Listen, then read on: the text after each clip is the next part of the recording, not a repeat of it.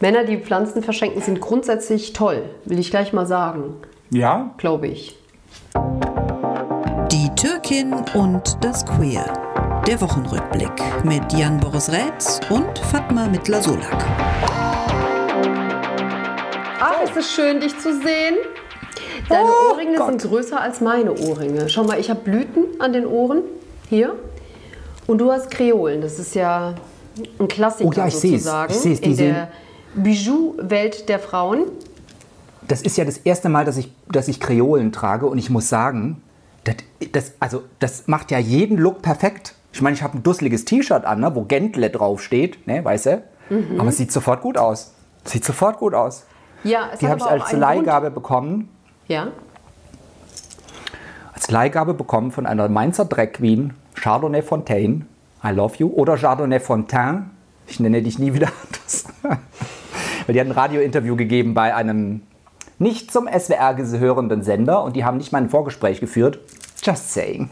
Okay. Also findest du Und, äh, Vorgespräche sind überbewertet oder was willst du jetzt sagen? Also Nein, wenn dann der Name falsch. Chardonnay heißt halt mit Nachnamen Fontaine, also ihr Dragname, ihr Dragname. Ja. Und dann wurde die halt in diesem Radiosender Chardonnay Fontaine genannt, weil die halt kein Vorgespräch geführt haben. Also ich Ach, finde, das sollte man so. zumindest vorher klären. Sorry. Weil wir führen ja, wir sind ja so öffentlich-rechtlich, dass wir mit niemandem on air gehen, mit dem wir kein Vorgespräch geführt haben. So ist das. Ja, das nimmt aber auch manchmal so ein bisschen was von der Spontanität.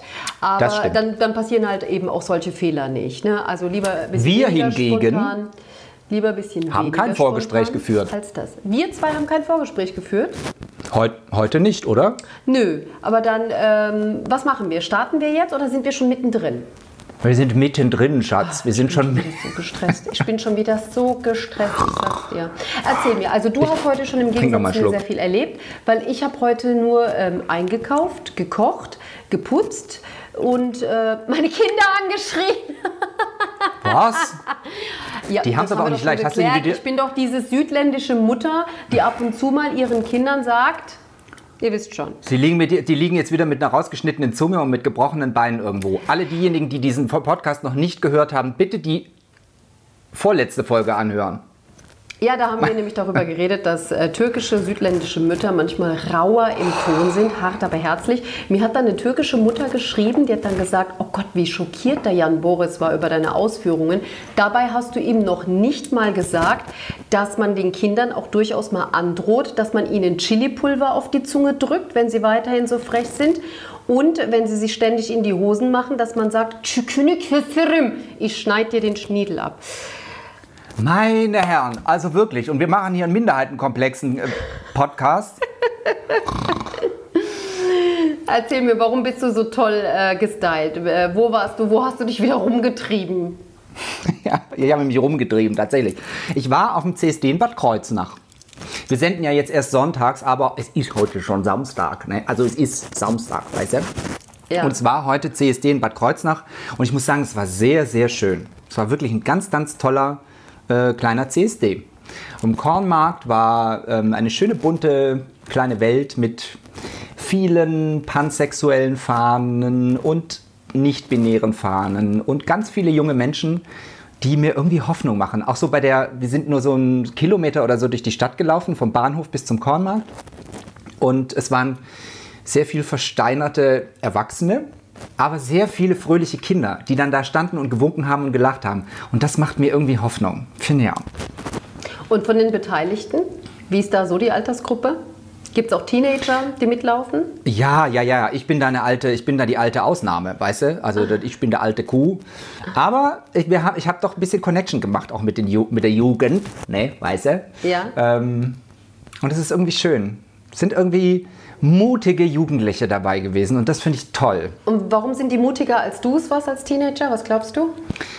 Weil sie sich trauen, das zu sein, was sie sind. Und ich bin. ich sag jetzt gar nicht für dich. Ich bin ein Kind der 80er Jahre. Du bist ja wesentlich jünger und siehst auch wesentlich jünger aus, ne? Und ich hab, wir hatten ja stimmt schon ja, mal Pandemie. nicht. Also das stimmt ja nicht. Das müssen wir jetzt ja mal gleich mal klarstellen. Wir sind ja gleich alt. So. Ich stehe dazu. Ich weiß gar nicht, was das soll. So viele Frauen, die nicht dazu stehen. Ich stehe dazu. Ich bin 44 und du bist auch 44 gefälligst. So. Hallo? Ich rede überhaupt nicht mehr mit dir. Das ist eine Frechheit. Was hast du dagegen? Hast du Angst vor Wenn wir off the record unser richtiges Alter sagen, ich werde nächstes Jahr 30, ja, Du, das ist, das ist etwas, da steige ich aus, aber irgendwie brauchen das einige Leute und du anscheinend auch. Ich finde das schade. Man sollte dazu stehen, sonst gibt es ja nur Nein, ich stehe auch 30-Jährige, ja? Ich stehe auch dazu. Deswegen trage ich als alte Tunte auch so große Kreolen, weißt du? ja. Nein, was also wollte die- ich sagen? Die, die, die Youngsters, die Kids, die Teens, die trauen sich. Etwas, was wir in unserer Jugend Ja. vielleicht nicht geschafft haben. Also da haben ja schon Leute, die gedacht haben, dass sie eventuell bisexuell sind, die haben ja schon die innere Krise gekriegt, dass was nicht mit ihnen in Ordnung sein könnte. Heute sind da die Grenzen, glaube ich, etwas fließender, ne? Bei den Youngsters. Was ich sagen wollte ist, dass ich bin ja schon mal mit Pandemie aufgewachsen. Also jetzt nicht eine Pandemie, die die Mehrheitsgesellschaft betroffen hat, sondern die Schwulenseuche. Ne? So hieß das damals in den 80er Jahren, nämlich AIDS, weißt du? AIDS, Und das ja. war ganz schlimm für mich. Ähm, HIV-AIDS. Und es war ganz schlimm für mich als Kind. Ich, hab, ich bin wirklich mit Angst aufgewachsen. Und als ich dann irgendwie auch noch äh, gemerkt habe, dass ich bin das auch noch, das war nicht schön. Also Ja. da warst du im Prinzip schon mit einem Bein im Grab. So, das ist das, mit, mit, dem ich bin groß, mit dem ich groß geworden bin. Und natürlich hat das was mit mir gemacht. Angst, Scham und so weiter. Und ich sehe eine junge Generation, gut, die hat jetzt mit einer anderen Pandemie zu kämpfen, aber ich sehe eine selbstbewusstere junge Generation. Und das finde ich toll. Ja, das macht mir auch immer Hoffnung. Das macht mir Hoffnung, auch dass alles sichtbarer ist ähm, als jetzt zu unserer Zeit. Ne? Also ich würde jetzt, Mhm. weil du gesagt hast, ich bin ein Kind der 80er, aber mein Gott, da warst du ja 10, 13 maximal. Äh, Die 90er waren doch viel entscheidender, oder? ja? Jetzt fange ich schon wieder an. Das kannst du überhaupt nicht aushalten. Wie du das nicht aushalten kannst. Ich lerne dich von einer ganz anderen Seite heute kennen. Ja, ich, ich mich auch. Ne? Aber ich guck mal, auch. jetzt, wenn wir mal mit Klischees sprechen, da bist du gerade total feminin und ich bin total maskulin. Ich stehe total zu meinem Alter und du nicht. Vielleicht bin ich ja auch ein bisschen hier so trans und queer. Was meinst du? Ich glaube, ich habe dich bald soweit. Welche Folge Bald. sind wir heute? Acht. Die Ewigkeitsfolge sind wir heute. Acht, weißt du? Ja, Weil acht ist so dieses. Mhm. Ja. richtig. Noch, z- noch zwei Folgen, dann habe ich dich soweit. Okay, also du bist äh, frohgemut, du bist positiv gestimmt, du kommst gerade wirklich ähm, ja, aus einem schönen Umfeld. Und jetzt kommt Ja, das war sehr schön. Du hast ja mal eine Folge ohne mich gemacht, da hast du ja sehr lustigerweise die Brille aufgesetzt, wenn du mich Streberin äh, äh, nicht imitieren, sondern wenn du in, in meinem Namen äh, was äh, in den Raum werfen wolltest, da hast du ja immer die Brille aufgesetzt. Und Ja. äh, so, so ein bisschen habe ich ja den Touch und das kommt ja nicht von ungefähr. Ich, ich habe ja immer sowas, ähm, was soll ich sagen, ich, ich gucke so immer, worüber wollten wir eigentlich reden und was ist heute Oh, noch, ja. was ist heute ähm, ja, die gefühlte Temperatur des Tages.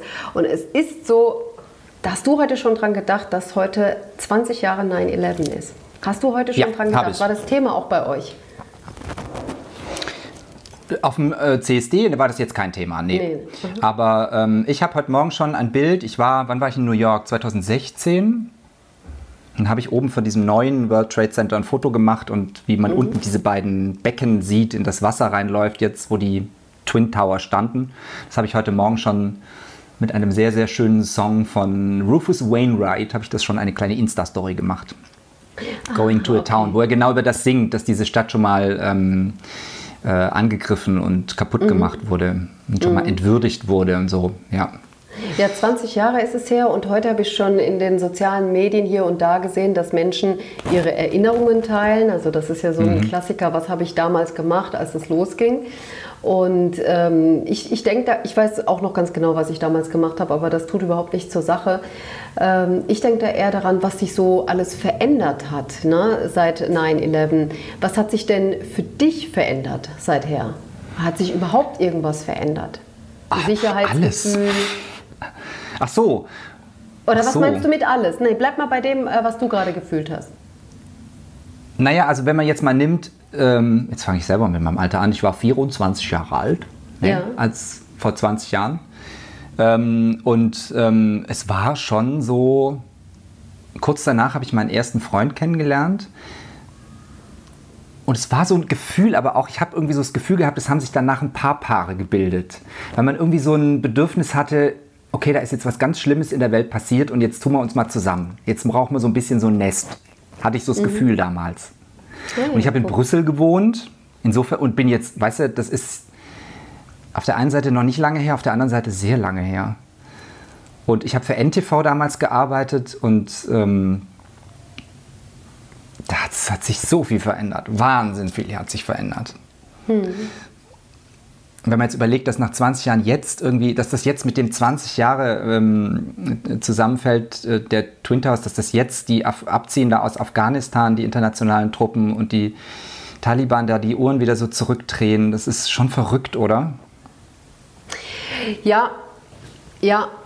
Vor allen Dingen ähm, ist das Verrückte für mich persönlich als Frau mit, mit türkischem Migrationshintergrund und auch ähm, einem vermeintlichen muslimischen Hintergrund, Hintergrund ähm, dass ja seither mein Sicherheitsempfinden sich massiv verändert hat, indem mhm. ich denke, ich muss mich ständig in Sicherheit bringen vor Vorurteilen, äh, vor vielleicht Übergriffen, weil es ist ja so, dass dieses 9-11 den Blick auf den Islam unwiederbringlich verändert hat und zwar ins Negative, extrem Negative. Ja. Weißt du, bei mir hat das schon damit angefangen, dass eine Freundin mir in jener Woche, noch damals vor 20 Jahren, gesagt hat, ähm, dass eine Mutter ihres äh, Freundes äh, gesagt hat, ich habe so einen Hass auf die Türken. Und äh, sie hat die Türken mhm. einfach gleichgesetzt mit den Terroristen, die einfach diese Passagierflugzeuge in die Twin Tower gesteuert haben. Und das hat in mir total viel verändert und in meinem Sicherheitsempfinden. Und ich habe mich tatsächlich äh, beobachtet gefühlt und auch angeklotzt gefühlt. Und wenn es um so Themen ging wie Terrorismus in Deutschland seither, also nicht nur dann um 9-11 herum, sondern äh, seit, seit 9-11, ähm, dass ich mich da angeguckt fühle und dass ich die Angst und die Sorge habe, dass man mich da zur Rechenschaft ziehen möchte, dass ich so eine Verantwortung scheinbar übernehmen soll. Und das macht mir seither massiv zu schaffen. Und das ist auch ein Tag, an dem ich mich grundsätzlich nicht gut fühle. Mhm. Und da ich, ich finde, dass das. Ja? Ja, sprich zu Ende, sag den Satz zu Ende. Nein, ich fühle mich zu Unrecht ja, ähm, angesprochener, betroffener ähm, als jetzt vielleicht du. Weißt du? Aber es ist wieder so eine Ungerechtigkeit in unserem, ich sage das immer wieder, in unserem doch sehr weiß geprägten Patriarchat, dass wenn ein Moslem oder ein, auch eine schwarze Person etwas Böses und etwas ganz Grauenvolles tut und Arschlöcher gibt es überall in jeder Bevölkerungsgruppe. Aber dann wird es immer sofort oder sehr häufig, viel häufig, nee, es wird eigentlich sofort verallgemeinert dann sind alle Muslime per se böse oder alle Schwarzen per se böse. Mhm. Und das passiert mit weißen Personen einfach nicht. Wenn eine weiße Person mhm. was Böses macht, dann sind nicht alle Weißen per se böse. Und das ist, das, nee, das ist so unfair und so gemein. Ja, das ist es. Und wie kommt man da am besten raus? Ähm, mit, mit Arbeit. Also ich denke ja, dass viele Muslime seither äh, sich selbst auferlegt haben, den ob es jetzt den interkulturellen oder interreligiösen Dialog ist, ja, aber sich das auferlegt haben, in Kommunikation zu gehen, in den Dialog zu treten, sich zu erklären, äh, Verständnis für Angst, äh, Verständnis für Ressentiments aufzuzeigen, Grenzen aufzuzeigen, ähm, das ist so unheimlich ermüdend und auch belastend. Ne? Also wie mhm. gesagt, 9-11 ist so ein Tag. Ich habe mir jetzt noch kein Frame im TV dazu angeguckt und es gibt ja heute viele Reportagen dazu, aber es, es belastet mich, weil es mich einfach daran erinnert, ähm, dass wir ähm, da schon viele Jahre den Fingerzeig auf uns hatten. Vielleicht ist das jetzt ein bisschen wieder abge, äh, ja, abgeschwächt. Aber doch, ich, ich fühle mich da schon angeguckt und angesprochen. Und mhm. ich bin froh, wenn ich nicht an, an diesen Tagen moderieren muss. Also zum Beispiel heute oder gestern war, glaube ich, die Gedenkfeier in Rammstein. Du hast gestern gearbeitet, ne? War die Gedenkfeier ja. Äh, an der Airbase Rammstein gestern oder heute? Ich weiß es gerade gar nicht. Die haben das gestern gemacht. Die, ja. Äh, überall in den USA sind ja Gedenkveranstaltungen und so auch auf den US-Airbases, weil das ja äh, US-Staatsgebiet äh, US, quasi ist, auch wenn es in Rheinland-Pfalz ja. ist. Rammstein ähm, ist ja ähm, quasi deswegen, ein Drehkreuz für den Kampf gegen den internationalen Terror. Und da wurde yep. der 3000 Opfer gedacht. Und da, ganz ehrlich, äh, da bin ich froh, dass ich sowas nicht verkünden muss. Äh, fällt mir ja. extrem schwer. Wobei wir waren jetzt gestern mit den Bildern nicht in Rammstein. Wir haben ja viel berichtet über Rammstein wegen der ähm, afghanischen Flüchtlinge, die da sind, sondern wir waren gestern mit den Bildern in Spangdalem in der Eifel, mhm. wo, es auch eine äh, Gedenkveranstaltung gegeben hat. Die hatten so ein so ein stilisiertes, äh, die Twin Tower, die so, kannst dich erinnern, dieses Bild, was dann so mhm. übrig blieb am Schluss, dieses ikonische Bild mit den mit diesem, mit diesem Gerippe, was so übrig geblieben ist. Und das hat, da haben die so ein Kunstwerk daraus gemacht und so einen kleinen mhm. Gedenkstein und haben da Blumen hingelegt. Und es waren Feuerwehrhelme dort, äh, um auch an die Feuerwehrleute zu erinnern, die, ähm, von denen ja auch viele gestorben sind, die da, äh, die da im Einsatz waren. Fast ja. 3000 Tote, ist ja verrückt eigentlich. Genau, und so viel Traumatisierte, ne, hm. die vor Ort waren, ähm, aber auch Menschen, die überhaupt nicht ja, da zugegen waren, so wie jetzt, sage ich jetzt mal, Menschen mit, mit äh, muslimischem Hintergrund oder mit orientalischem Hintergrund, äh, die sich 20 Jahre danach immer noch ähm, unwohl fühlen mit diesem Thema, mhm. äh, vielleicht auch so eine Art Schuldgefühl haben, sich einfach beobachtet fühlen. Ähm, das ist so das, das Erschreckende. Also ich weiß nicht, wie sicher sich heute die Menschen fühlen, die zum Beispiel in einer Moschee beten. Ne? Ich habe auch jahrelang, ja, ich weiß nicht, wie es dir geht, ich habe jahrelang Angst gehabt, ähm, dass dieser Tag auch nochmal genutzt wird für Terroranschläge. Ne? Ja, ja, ja, Dass klar. es dann äh, der 11. September einfach sich so vielleicht äh, etablieren könnte. Das sind dann so perverse Gedanken, die man dann selbst hat aus Angst und Sorge davor. Was für Hatten Themen ja auch die Experten, die, die Fachleute haben doch auch gesagt, dass sie damit gerechnet haben, dass die Taliban äh, am 11. September die Macht übernehmen in Afghanistan, um eben dieses symbolische Datum irgendwie zu nehmen und ja. sie das ja dann nicht getan haben, sondern früher getan ja. haben. Aber das habe ich gehört, dass die Fachleute davon ausgegangen sind eigentlich. Ah ja, das muss ja auch Amerika auch so gedacht haben, weil guck mal, wie schnell die da raus sind. Ne? Noch vor dem 11. September, die sind ja, das, man hatte ja das Gefühl gehabt, äh, das ging denen gar nicht schnell genug. Also das ist schon ein Datum, ähm, das, das macht einem ja ein sehr mulmiges Gefühl und das wird auch, glaube ich, äh, noch viele, viele hundert Jahre so bleiben. Das ist halt schon ein sehr krasser Einschnitt gewesen. Mhm. Und äh, mir hat es nochmal so bewusst gemacht, wer ich bin, wo ich bin und wie man vielleicht auf mich guckt. Na? Lass uns Absolut. doch mal auf diese Woche gucken. Du hast jetzt die letzten drei Tage oder vier Tage gearbeitet, richtig? Ich habe die ganze Woche gearbeitet. Ich war Montag und Dienstag Reporter und dann mhm. ähm, Mittwoch, Donnerstag, Freitag Mod. Und mein, also, das, also für mich das Wichtigste diese Woche war eigentlich dieses, die Pressekonferenz von Ministerpräsidentin Dreier, Gesundheitsminister Hoch und äh, Bildungsministerin Hubig, also immer die rheinland-pfälzische ne, Sektion ja. des, von der Janze, die haben am Dienstag nämlich eine Pressekonferenz gemacht, da war ich dabei in der Staatskanzlei und am Montagabend hatten die Gesundheitsminister getagt und haben noch mal so ein bisschen über die Schulen gesprochen. Und ich hatte auch mit dem Sprecher des Gesundheitsministers am Montag noch Kontakt, der mir mehr oder weniger zu verstehen gehabt, da kommt nicht viel rum am Dienstag, sondern die, Landes-, mhm. die neue Landes-Corona-Bekämpfungsverordnung, die soll nächste Woche rauskommen. Und das Kabinett, hatte ich gedacht, entscheidet nächste Woche, wie diese Landesverordnung aussieht. Und dann saßen wir in der Pressekonferenz, es hieß, ja, das Kabinett hat eben die neue Landesverordnung beschlossen. Und dann kam so eine Litanei an eine Million Sachen, die jetzt alle neu sind, ab Sonntag, also wenn das gesendet mhm. wird, ab heute gelten neue Regeln in Rheinland-Pfalz. Und es ist im Prinzip alles anders als vorher. Alles. Und ich hatte, die Pressekonferenz hat um 13.30 Uhr angefangen und um 14 Uhr bin ich live auf Sendung gegangen für, das, äh, für die erste Nachrichtensendung, die wir haben. Und ich war ein bisschen aufgeregt, weil ich nicht wusste, in 1.30 was erzähle ich denn jetzt? Ich habe für fünf Stunden Material, das ich erzählen kann. Das war ganz lustig. Ja, das ist ja oft schon so gewesen. Guck mal, wie viel hast du gesagt? Das war jetzt die 26. Corona-Regelung in ja. Rheinland-Pfalz. Und es hat sich ja wirklich so viel geändert. Man blickt äh, zeitweise gar nicht mehr durch. Wenn du so die drei wichtigsten Sachen zusammenfassen könntest, für Rheinland-Pfalz muss man sagen, das ist ja immer noch nur für dieses Bundesland, was da jetzt gerade beschlossen wurde und nicht für Baden-Württemberg zum Beispiel. Ja. ja? Also das Wichtigste ist, ist, finde ich, dass ab heute im Prinzip die Pandemie für Geimpfte rum ist. Das ist für mich mhm. übrig geblieben, weil mhm. wenn es gilt die 2G-Plus-Regel, die, also nicht, also 2G heißt ja Geimpfte und Genesene. Ja. Und Rheinland-Pfalz hat noch ein Plus dazu gemacht, dass eine ganz, ganz kleine Anzahl Ungeimpfter, die aber trotzdem getestet sein müssen, trotzdem irgendwo rein dürfen.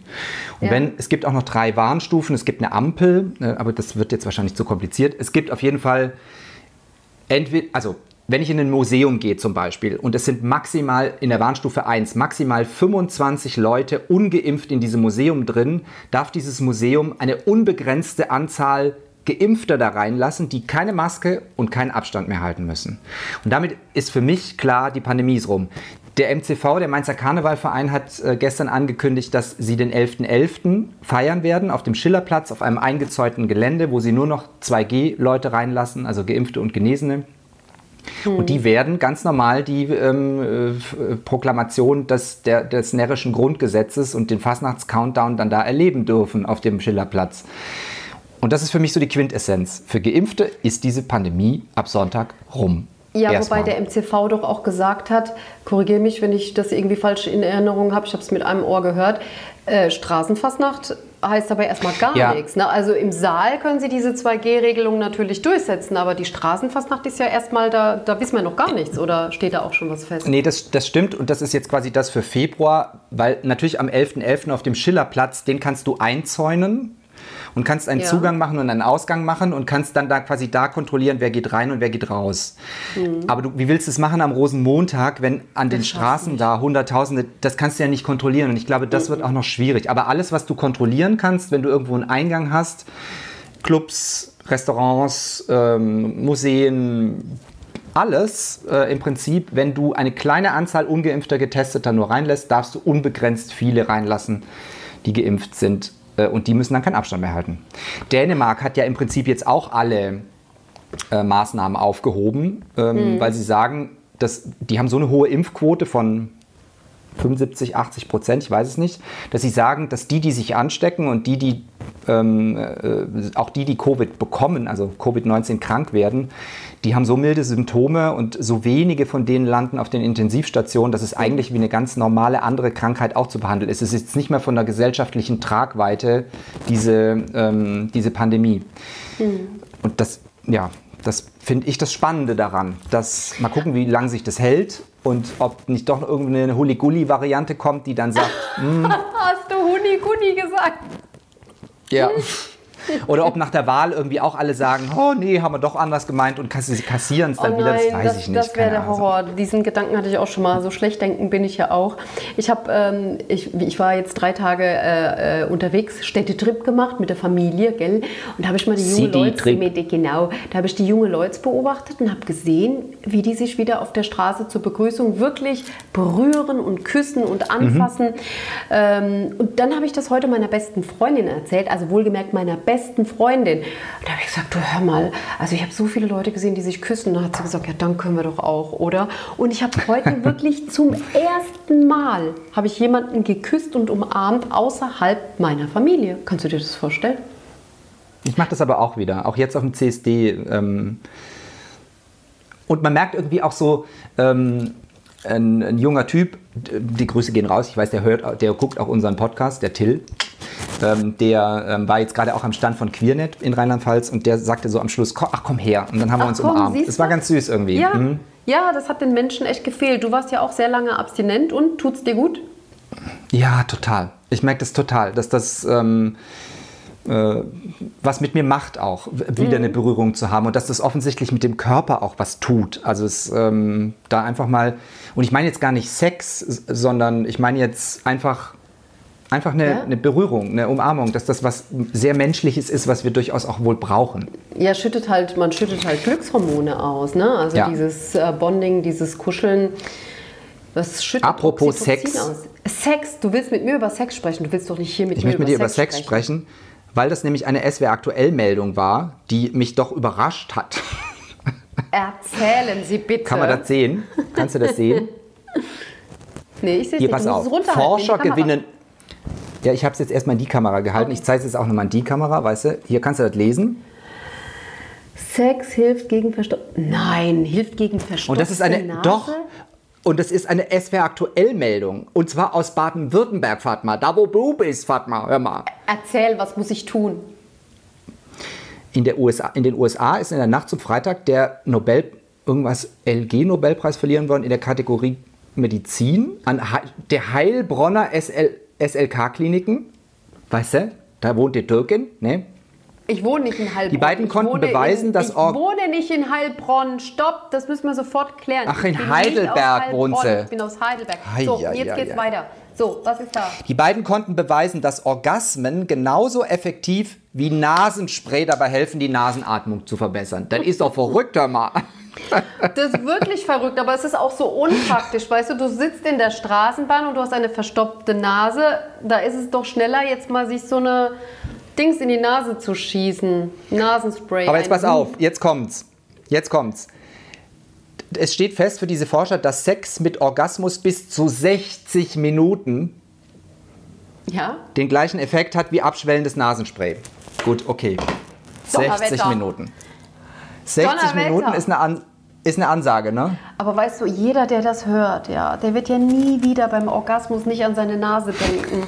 Du hast gerade so viel kaputt gemacht. Jeder beim nächsten. Aber das war eine SWR-Aktuellmeldung. Sie wissen schon, sehr geehrte Zuhörerinnen und Zuhörer und Zuschauende, wie bei Harry und Sally, ah, ah, und dann Nase. Dann Nase. Nase! Ja, das war ein bisschen meine Meldung. Also, es gab natürlich noch mehrere Meldungen der Woche, aber das fand ich eine sehr bemerkenswerte Meldung. Wie kam ich denn jetzt auf Sex? Ach so, Du weil ich von der Berührung gesprochen Du habe. sprichst immer über Sex. Das stimmt überhaupt nicht. Ja, privat reden wir schon sehr viel über Sex. Ich kenne, ich kenne niemanden, mit dem ich so, so viel über Sex rede wie mit Jan-Boris Rätz. Aber das ist ja ein Wochenrückblick und kein Sex-Podcast. Da gibt es ja viele andere Podcasts, die sich nur um dieses Thema drehen. Bei uns ist das ja nicht Das das. ist aber noch eine interessante, eine interessante Wendung, die unser Podcast nehmen könnte, finde ich. Wenn wir, wir überlegen ja, wie wir damit weiterverfahren mit diesem Podcast. Warum nicht? Nee? Wir werden bestimmt einen Ansatz finden, der auch in unser Minderheitskomplex hier rein äh, äh, passt. Du bist ja mit deiner eine- Podcast heute auch wieder Ich finde dich Bombe. Genau, Geht ich finde so ich ja auch Bombe. Ah. Granate sagt man auch, ne? Du bist eine Granate. Granate. Das ist doch auch so ein schönes Gran- Kompliment. Du bist, eine, du bist eine Granate. Wie, was sagst denn du für Komplimente, wenn du jemanden total heiß findest? Ne? Also, aber so, Oh, richtig, also so jemanden, auf den du stehst, jetzt nicht, äh, den du nur nett findest. Was sagst du denn da? Was sagst du da? Da werde ich ja so klein, da werde ich ja so klein mit Hut wie sonst irgendwas. Wenn ich jemand wirklich Oh. richtig gut finde, dann schnurre ich zusammen wie so ein. Da, da, geht, da bin ich völlig anders. Da weiß ich nicht mehr, wo links und rechts ist. Da bist du sehr zurückhaltend dann. Ich bin ja eigentlich sonst nicht auf den Mund gefallen und laber auch gern und viel. Und immer wenn und das aber ist eigentlich immer nur, wenn ich das Gefühl habe, ich habe die Situation unter Kontrolle. Weißt du, jetzt lasse ich wieder sehr tief psychologisch blicken. Ja, ja, ja.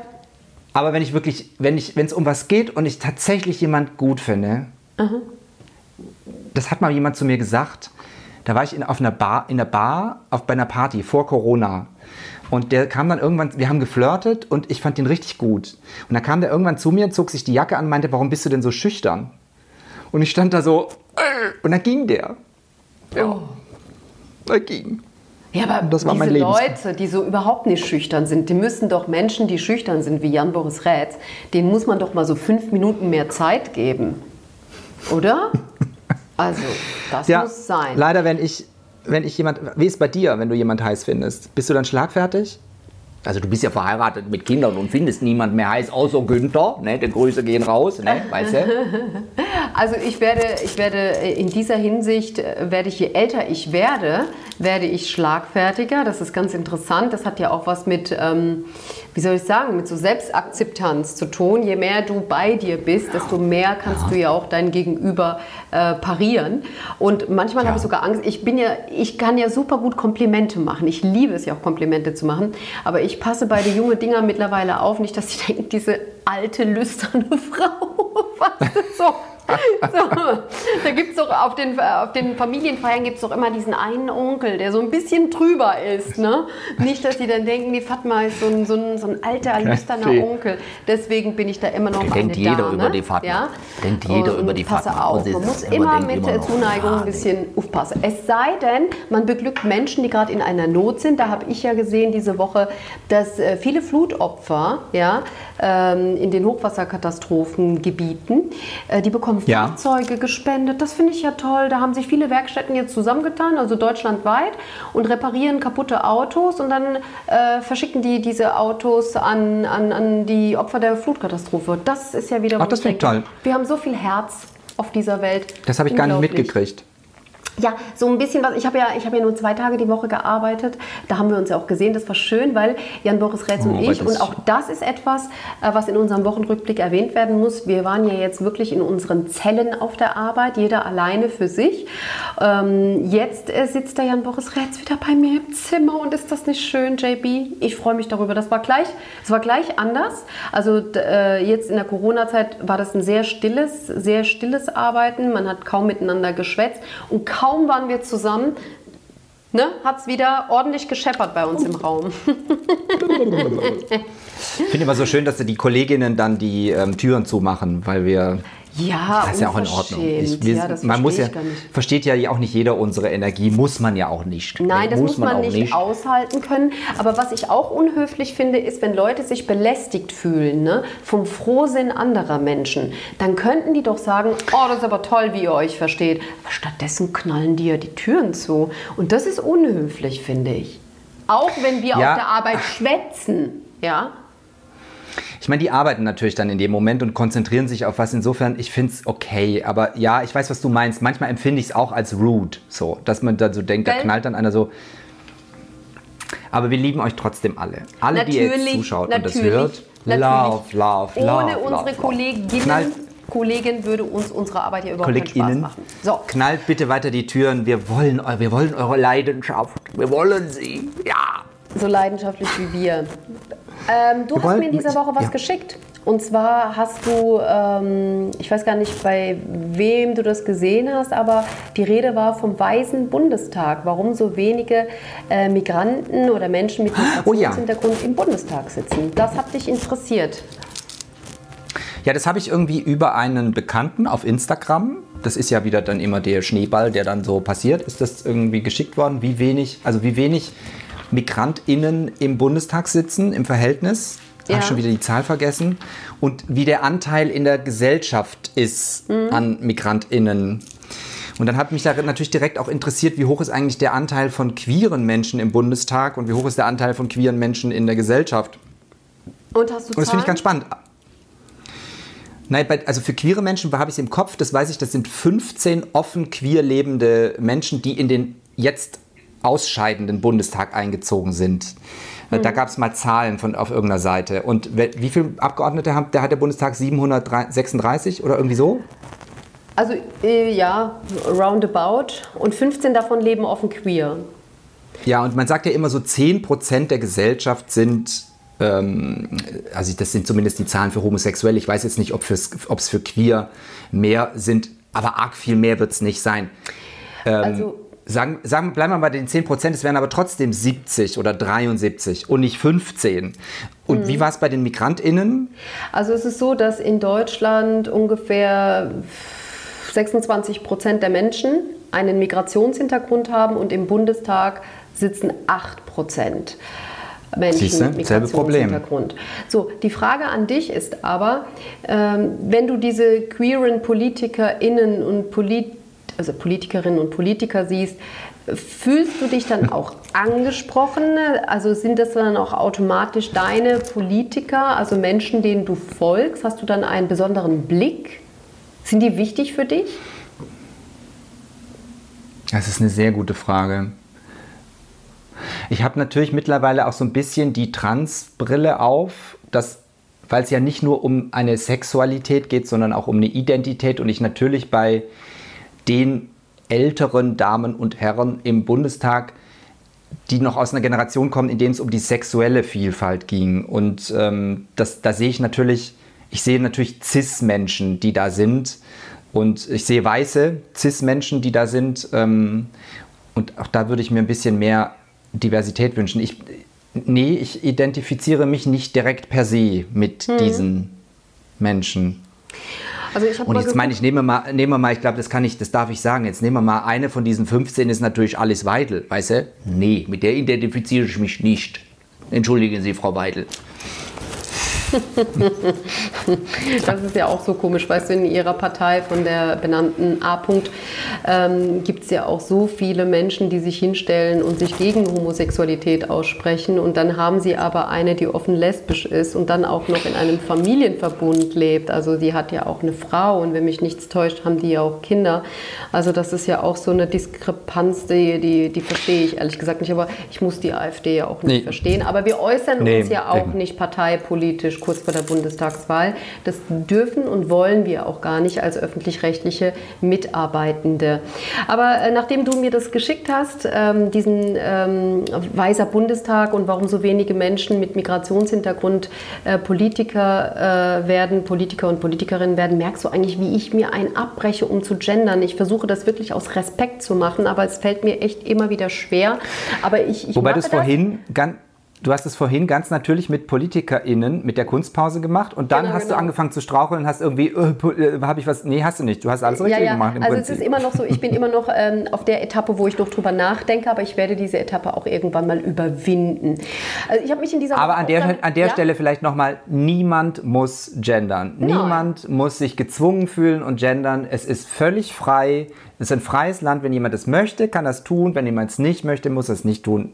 Auch du musst es nicht, wenn du es nicht möchtest. Nein, Alles ich äh, mache aber gerne, ich mache aber wirklich gerne von Herzen gerne beide Formen. Das finde ich gut.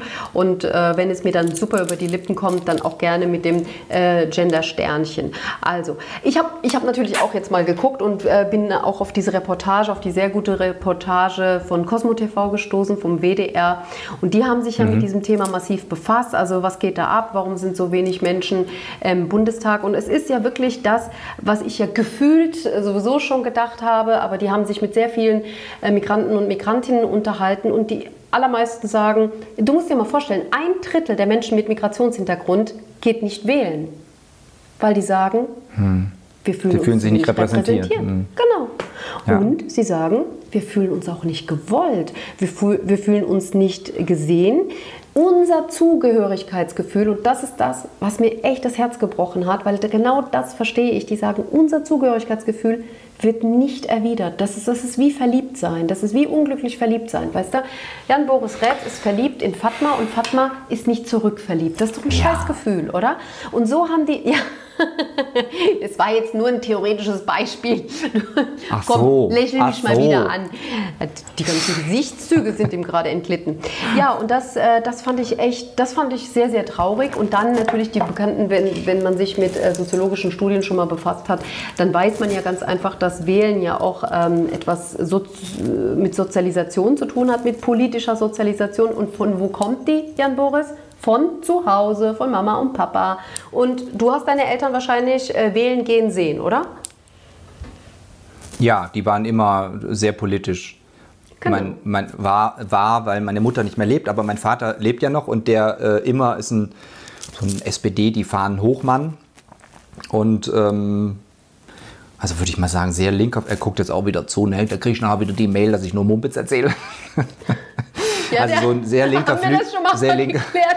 Der Jan Boris, der hat hier schon mal über die Familienverhältnisse von sich zu Hause gesprochen, hat gesagt, meine Oma ist. Und dann hat sein Vater einen Brief geschrieben mit einem wirklich dicken, fetten PS. Eins muss ich dir noch sagen, deine Oma war nie Flüchtling, Jan Boris. Das war sehr gut. Wer ist eigentlich Jan Boris? Also, Funkstille. Man weiß es nicht. Es ist Stille. Es ist Stille. Wer ist eigentlich Jan Boris? Ne? Ich mache jetzt so ähm, Verlegenheitsaktion. Ich lege mir wieder die Kreolen an. Ja, genau, Und die, waren die, vor, die waren vorher unangenehm. Hast du dann auch so einen, also- so einen anderen Namen, sag mal? Wenn du diese Ohrringe Für- aufziehst, bist du dann auch, fühlst du dich dann Nein. auch äh, wie jemand anders, wenn du diese dicken, schönen äh, Bling-Bling-Kreolen trägst? Nein. Wie hat die Igitte vorhin gesagt? Ich war ja mit der Drag Queen Igitte von Bingen in Kreuznach, weil die ist auch sehr schön. Also die sehr schön, ja, sie ist sehr schön, aber auch sehr lustig. Und sie, sie begrüßte mich und sagte, ach, du hast die Dinge links an. das fand ich sehr schön. Ich habe die Dinge links an. Ähm, ja, also mein Papa, der war, ist so äh, SPD, die fahren hoch und insofern war immer, das, es war immer ein sehr starkes politisches Bewusstsein da. Natürlich für eine Partei und für eine, äh, ja, für einen, auch irgendwie Werte, die damit verbunden sind mit der Sozialdemokratie. Ja, aber Wobei das ich mich daran erinnern Menschen kann- mit Migrationshintergrund. Das fehlt denen Ja. einfach. Ja. Ich kann mich erinnern, in meiner Zeit in Belgien da waren, da waren, das ist mir aufgefallen richtig, als ich da ankam. Es waren bei Wahlen, egal ob das jetzt Kommunalwahlen oder die Wahlen fürs Parla Parlament waren oder so, es waren immer viel mehr Menschen mit Migrationshintergrund auf den Wahlplakaten. Also schwarze Menschen, mhm. Frauen mhm. mit Kopftuch. Und irgendwie habe ich gedacht, wie geil, weil das ist im Prinzip Integration, dass du also weiß ich jetzt nicht, wie viele davon dann auch tatsächlich gewählt wurden, aber die waren mhm. eben auf den ganzen Wahlplakaten drauf. Da waren Schwarze drauf, da waren Frauen mit Kopftüchern drauf. Es war irgendwie ein diverseres Bild für die Parteien und das vermisse mhm. ich hier. Ja, aber die Kollegen vom WDR, die haben sich das auch wirklich sehr genau angesehen. Also wenn zum Beispiel Menschen mit Migrationshintergrund gesagt haben in Umfragen, wir fühlen uns nicht angesprochen bei den Wahlständen. Also es ist ja auch politische Aufklärungsarbeit, dass man, wenn man einen Wahlstand hat, Menschen anspricht. Haben ganz, wirklich ganz viele Menschen mit Migrationshintergrund gesagt, die sehen uns nicht. Ja? Und unser solidarischer Wunsch, angesprochen zu werden, äh, das kommt irgendwie nicht an. Und dann haben die einen Test gemacht mit versteckter Kamera, haben halt mal geguckt, ob ein äh, deutsch aussehender Mann äh, öfter angesprochen wird als ein hm. muslimisch, Klar. orientalisch aussehender Mann und als eine schwarze Frau. Und die konnten das nicht bestätigen. Die wurden wirklich von nahezu auch von den konservativen Parteien angesprochen, angesprochen, angesprochen. Ne? Und trotzdem äh, ist man zu dem Schluss gekommen, dass dieser Struktur strukturelle Rassismus innerhalb von Parteien und in der Politik doch so groß ist, dass es viele Menschen davon abhält, in die Politik zu gehen. Ne? Na klar, es ja. gibt auch hier Wahlplakate, äh, wo du äh, Menschen mit Migrationshintergrund siehst. Äh, es gibt ja prominente Beispiele, ja, um mal einen zu nennen, Cem Özdemir von den Grünen zum Beispiel. Aber es gibt auch Politiker, Kommunalpolitiker zum Beispiel, äh, die werden so angefeindet, dass sie sagen, das halten wir nicht aus, den Druck halten wir nicht aus und mhm. haben vielleicht auch Familien und wollen die schützen. Und es kommt so viel äh, Druck von rechts, wie zum Beispiel ein, ein grünen Politiker aus Berlin, Tarek Alawas, das ist äh, ein syrischer Flüchtling gewesen, der, der wurde so massiv bedroht, dass er dann seine Kandidatur für den Bundestag zurückgezogen hat. Und das ist etwas, das kann ich mir total gut vorstellen. Also gerade wenn du kleine Kinder hast, ja, Menschen hast, für die du Verantwortung trägst, dass du diesen Druck nicht aushältst, dass das nicht, schon mal ja. die allergrößte Hürde ist. Ne? Und das Voll. Andere Politiker mit Migrationshintergrund sagen auch, dass sie zwar in den Parteien da sind, sie aber auch manchmal wie Paradiesvögel behandelt werden. Mhm. Ne? Also so ganz äh, homogen scheint das Ganze noch nicht zu sein. Ähm, ja, gucken wir mal, wie die Wahl entschieden Ich weiß von einem, ich nenne jetzt keinen Namen, ich weiß von einem Politiker, der sich auch als nicht binär, binär definiert oder zunehmend als nicht binär definiert, ähm, der sagt, wenn er die männliche Karte spielt, hat er mehr Erfolg in der Politik.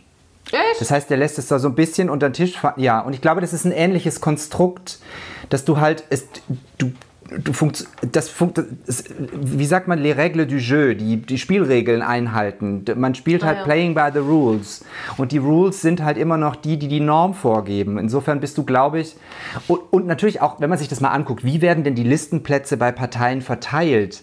Da kämpfen die ja in so Haifischkämpfen im Haifischbecken innerhalb der Partei dann irgendwie drum, dass sie so aufgestellt werden, dass sie dann nachher auch ihren Posten bekommen. Und wer setzt sich denn da durch? Na, die mhm. stärksten, die lautesten, die die, ähm, die, die am besten dieses Netzwerk irgendwie ausspannen können.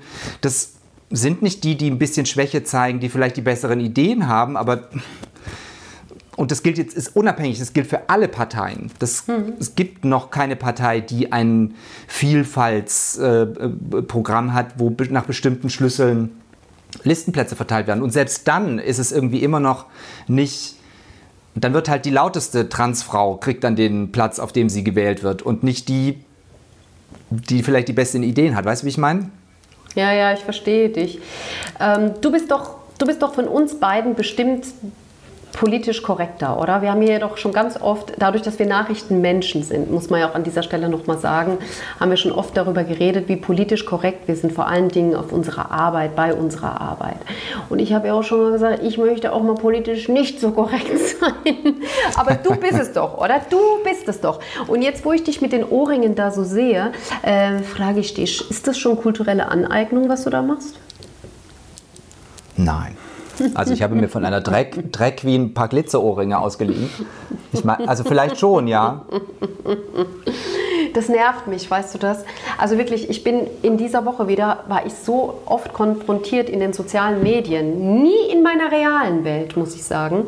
Aber im Internet kommst du ja an kultureller Aneignung nicht vorbei, Jan Boris. Wie denkst du über dieses Thema, sag mal? Also es geht um Musik, es geht um Fashion, mhm. es geht um Style, ja. Es geht um äh, die Dominanzkultur, die sich von der unterdrückten Kultur was, was nimmt. Wie gehst du damit um? Also mich stresst dieses Thema massiv.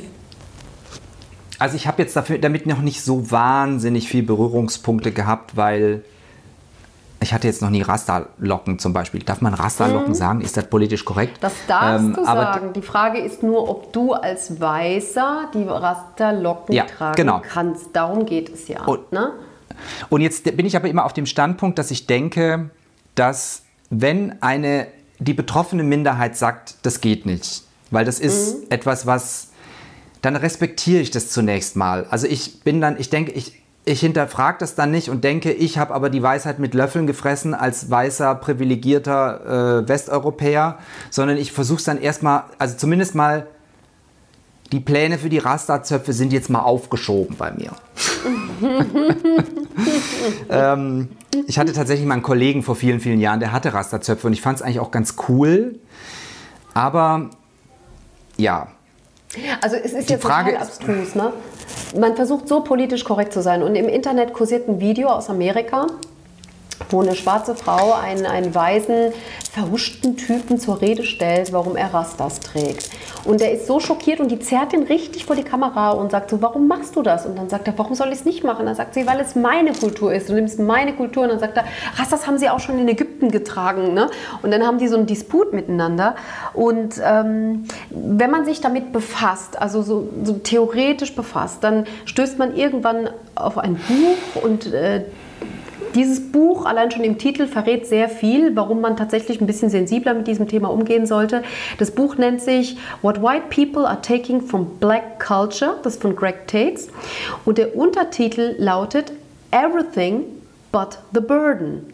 Also man nimmt sich alles mhm. außer der Last. Ja, das ist halt der Punkt. Das ist, ist der Punkt. Schwarz ja. zu sein. Ne? Also ja. ähm, Rastas also als Zeichen von ähm, ja, Zugehörigkeit eines, äh, einer Gruppe als Zeichen gegen die Unterdrückung äh, und derlei Dinge das macht man alles nicht durch oder genauso wie Rock'n'Roll. Elvis Presley ist ja der, der, der größte Rock'n'Roller aller Zeiten, aber vor ihm gab es ja auch schon mit Little Richard Rock'n'Roll, ja, der nur einen Bruchteil von dem an Geld gemacht hat, was Elvis Presley verdient hat. Also Elvis Presley hat sich Rock'n'Roll genommen oder hat sich diese Musik genommen und hat es groß gemacht. Und genau darum geht es habe ich jetzt so gelesen, ne? dass man Profit schlägt aus der Kultur anderer Leute. Und das muss man sich bewusst machen. Aber was heißt es jetzt für dich und mich, kleinen Fisch? Also wir sind ja keine Rapper oder wir machen ja, wir gehen ja nicht, äh, wir holen uns ja nicht jamaikanische Beats und machen Reggae, ne, bereichern uns der Reggae-Kultur und machen Geld damit. Aber vielleicht haben wir Lust, äh, uns jamaikanisch irgendwie zu zeigen. Aber dürfen wir das? Das ist die Frage. Und wie können wir Respekt zollen? Das ist echt schwierig. Ich finde es schwierig. Es gibt keine Antwort drauf. Ich habe hier ein Buch immer noch liegen, das habe ich aber auch noch nicht gelesen. Ähm, warte mal, ich hole das mal eben. Also hol du das mal und ähm, ich sag mal, was ich dazu ja. noch so, so ein bisschen gedacht habe. Und zwar, ich das hätte hier. gerne, was, du musst es auch mir zeigen, also du zeigst es erstmal unseren Zuschauenden und Zuhörenden. Identity. Identity. Ja. Und das ist, es ist eine, ähm, das finde ich sehr spannend, aber es liegt halt hier jetzt auch schon ein paar Wochen rum. Äh, ich habe es mir ausgeliehen, ich, die Person, die es jetzt sieht, weiß von wem und ich habe es noch nicht gelesen, sorry. Aber es ist eine, äh, eine Frau, die ähm, von sich sagt, sie... Bücher, no! die ausgeliehen werden, werden wieder Eine Frau, die von... Eine Frau, die, die, die sagt, sie ist eine Person of Color, also eine schwarze Person, aber sie ist weiß. Geht das? Ah. Finde ich total ja. spannend. Weißt du? Sie ist eine schwarze Person, aber sie ist weiß, sagt sie. Sie ist weiß, aber identifiziert sich als schwarz. Ach so rum, okay. Verstehe. Aber die ist weiß. Ja. Aber das geht ja in dieselbe Richtung, weißt du? Das geht ja um, die Frage ist ja, wo kommt Identität her und was bedeutet Identität eigentlich?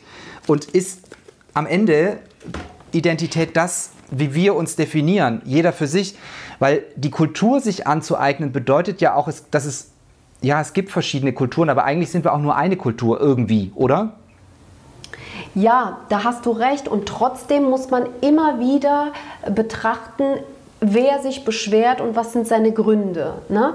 Und wenn POC-Menschen, ob das jetzt Schwarze sind oder auch, auch ein Kimono zu tragen, ja, könnte wohl rassistisch sein nach dieser Theorie. Ja, absolut. Ja? Man, absolut. man muss das irgendwie bedenken, aber was ich nicht möchte, ist, dass so grundsätzlich wichtige Fakten genommen werden und zu Munition werden, dann zu Totschlagargumenten und das führt ja dann immer zu Verunsicherung und Angst.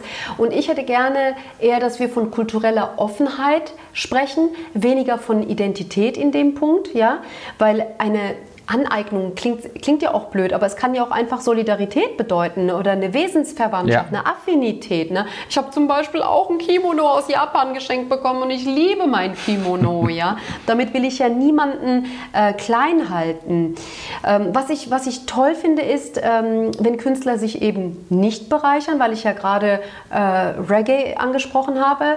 Die älteren Semester kennen ja UB40. Red, Red Wine. Red ne? Wine. Oder Gentleman, das ist ja dieser deutsche äh, Musiker, der auch ja. äh, Reggae macht. Die wiederum haben immer jamaikanische Künstler an ihrem Profit teilhaben lassen. Ne? Also die haben Songwriter, deren Nummern sie genommen haben oder deren Beats sie genommen haben, direkt beteiligt und offenbar auch sogar zu Millionären gemacht. Und da habe ich wirklich Hochachtung. Und ich möchte nur vorneweg sagen, immer wenn ich einen Kimono trage, dann mache ich das nur aus einer großen kulturellen Offenheit heraus und aus einer Wesensverwandtschaft. Affinität. Ähm, ja. Pass auf. Strike a Pose. Madonna. Vogue. Strike a Pose. Vogue. Was das, ist das? Wie war das Video wieder? Kulturelle Aneignung. Guck, du kennst die Moves, ne? Oh ja, das ist aus der Ballroom Culture, absolut. Richtig, absolut. erzähl uns, erzähl ja. uns was dazu, weil da, da habe ich auch an dich gedacht, als ich mich so in dieses Thema rein vertieft habe, da habe ich gedacht, das ist doch deine, dein Thema, ne? Also die, die, die, die Queeren, die LGQTBI, äh, vor allem äh, und schwarzen Community. Ja, ja, ja, ich hab's schon drauf. Das wird irgendwann mal wie aus der Pistole geschossen, was mir kommt. Ähm, erzähl uns ein bisschen was zu diesen Ballrooms. Also ich, also ich kenne da auch nicht, ich, so richtig viel weiß ich auch nicht. Es gab jetzt diese Serie, die Serie, die ich aber auch noch nicht geguckt habe, Pose, diese, ja. diese aus den 80er Jahren. Und es ist was, das die Schwarzen gemacht haben in äh, New York oder in den USA und die so äh, Competitions gemacht haben, so Ballroom-Competitions, äh, wo, wo es dann so Dance-Battles und so weiter und Kostüme mhm. und sich anzuziehen und Category is. Und das ist alles, was also da gab es dann irgendwie Category is Ballroom Eleganza oder irgendwie sowas. Und das mhm. ist halt irgendwie um aus ihrem aus diesem, und die haben halt dann so ein Pomp da draus gemacht, ähm, schwarze Männer und Frauen. Und das ist was, was sehr von der Drag äh, ähm, Gemeinschaft übernommen wurde. RuPaul's Drag Race lebt eigentlich nur davon, dass alles, was sie machen, von Elementen der, der äh, Ballroom Culture äh, übernommen ist. Also etabliert Category hat sich das etabliert hat sich das in den 60er, 70er Jahren und zwar tatsächlich aus einer Ausgrenzung heraus. Ne? Also Schwarze, vor allem Schwarze und diese Latin-X-Community, das waren ja Menschen, die jetzt nicht... Äh, Ach ja, richtig, Latin waren das auch, ja. Äh, ja, Richtig. Ja, äh, die halt nicht, jetzt sage ich mal, äh, platt gesprochen, der Norm entsprochen haben in ihrer Sexualität und in ihrer Optik. Die haben dann irgendwann mal aus dieser Ausgrenzung so eine Art Selbstermächtigung gemacht ne? und ihre Ballrooms eingerichtet und da haben sie so ihre Show abgezogen. Ne? In Safe Spaces haben sie Wettbewerbe veranstaltet ja. und sich halt auf einer Bühne gezeigt, die man denen verwehrt hat. Ja? Und dann hat eben Madonna irgendwann mal, ähm, ich liebe ja dieses Video und ich liebe diesen Song. Ähm, du weißt, you're a superstar, yes, that's what you are, you know it, come on. Vogue, let your body move to the music. Ist das etwa dein Lied der Woche? Hey, hey, hey. Genau so ist es. Das ist mein Song. What? Was? Well, yes. Wir haben die Woche, diese, du weißt, dass diese Woche 50 Jahre Imagine und 30 Jahre Smells Like Teen Spirit es war diese Woche die Veröffentlichung. Ich war fest davon überzeugt, du nimmst eins von diesen beiden, aber ich finde. No. Straight Pose. Nicht, nicht geil. Und dieser Übergang auch wieder, weißt du, dieser. Übergang Und- von dieser kulturellen Aneignung zu Pose, weißt du, sie hat es einfach raus. Sie, Sie hat's ist einfach einfach drauf. eine, Das eine gute, so, eine sehr, so. sehr, Ja, eine sehr, sehr hat- gute, sehr, sehr gute Jo- Journalistin. Ne? Weißt Nein, also ja. äh, ich dachte, du redest gerade über Madonna, dass sie es drauf hat. Sehr, ne, sehr gut. Hat. Aber hör mal Sehr, zu, sehr gut. äh, das hat man ihr aber auch dann vorgeworfen. Ne? Und ich meine, das finde ich halt echt, echt, echt schwierig. Ne? Wobei ich könnte ja wieder sagen, sie hat das ja auch groß gemacht. Ne? Also gerade Madonna ist ja immer wieder in diese Communities und hat diese Communities gezeigt. Ne? Ja, wobei die hat ja auch einen Schuss mittlerweile. Nichtsdestotrotz ist das mein Song in dieser Woche, Vogue von Madonna. I like it. I like it. I like it. Let your body move to the music. Lässt du deinen Body jetzt auch noch ein bisschen zu dieser Musik bewegen? Move Also ich habe dieses bewegen, Lied heute schon 500 Mal gehört und äh, auch laut hier zu Hause. Äh, Ich habe ja immer so ein bisschen Angst. Meine Kinder hören, also unsere Kinder hören die Musik, die wir hören. Das ist Fakt. Wir haben nie Kindermusik hier angemacht, weil mich das wirklich krank macht. Ich hasse Kindermusik. Genauso wie ich Justus Jonas auch hasse. Hab ich auch schon mal Darüber gesagt. reden wir beim nächsten Mal diese, drüber. Diese ganzen Kindersachen machen Also da haben wir schon mal drüber geredet. Aber pass mal auf, ich habe Angst, dass meine Kinder irgendwann mal sagen, kann ich mal ein Video von Madonna sehen? Das, also die Ich kannte das ja Videos, irgendwann mal- echt ein bisschen Probleme. Ich konnte das ja irgendwann mal auswendig, aber ich kann es nicht mehr auswendig. Greta Garbo, Anne Monroe, Dietrich and the Maggio, Marlon Brandy, Jimmy Dean. On the cover of a magazine. magazine. They have style, they have what? Gra nee, da kommt noch Grace Kelly, Hollow Jean, Picture of a Beauty Queen, Jean Kelly, Fred Astaire, Ginger Rogers, Dance on Air. They had style, they had grace. Rita Hayworth gave good face. Lauren Catherine, Lana too, Betty Davis. We love you. We love you. Vogue. Hey, hey, hey. Ach, ich liebe es. Siehst du, das ist doch ein, ein schöner, ein schönes Schlusswort. Ein schönes Schlusswort. Finde ich auch. Und die Ladies with an Attitude verabschieden sich mit diesem Wort. Folgt uns, wo's, Wow. wo immer ihr möchtet. Schreibt uns auf die Tuerkin und das Queer at gmail.com. Genau, kulturelle Offenheit, ne? Was ihr von. Folge 8 Vogue haltet, so heißt die jetzt offiziell, ne? Schreibt uns. Und ja, wir hören uns nächste Woche wieder, oder? Das tun wir. In diesem Sinne, ich finde dich Lots of Bombe. love. Ne? Steht ja auch Ich hier finde in dich auch meinem Text. Bombe, Alter. Ich, Alter, finde ich dich Bombe. Alter, Hadi, Hadi, bye. Hadi bye. Hadi bye. Hadi, bye.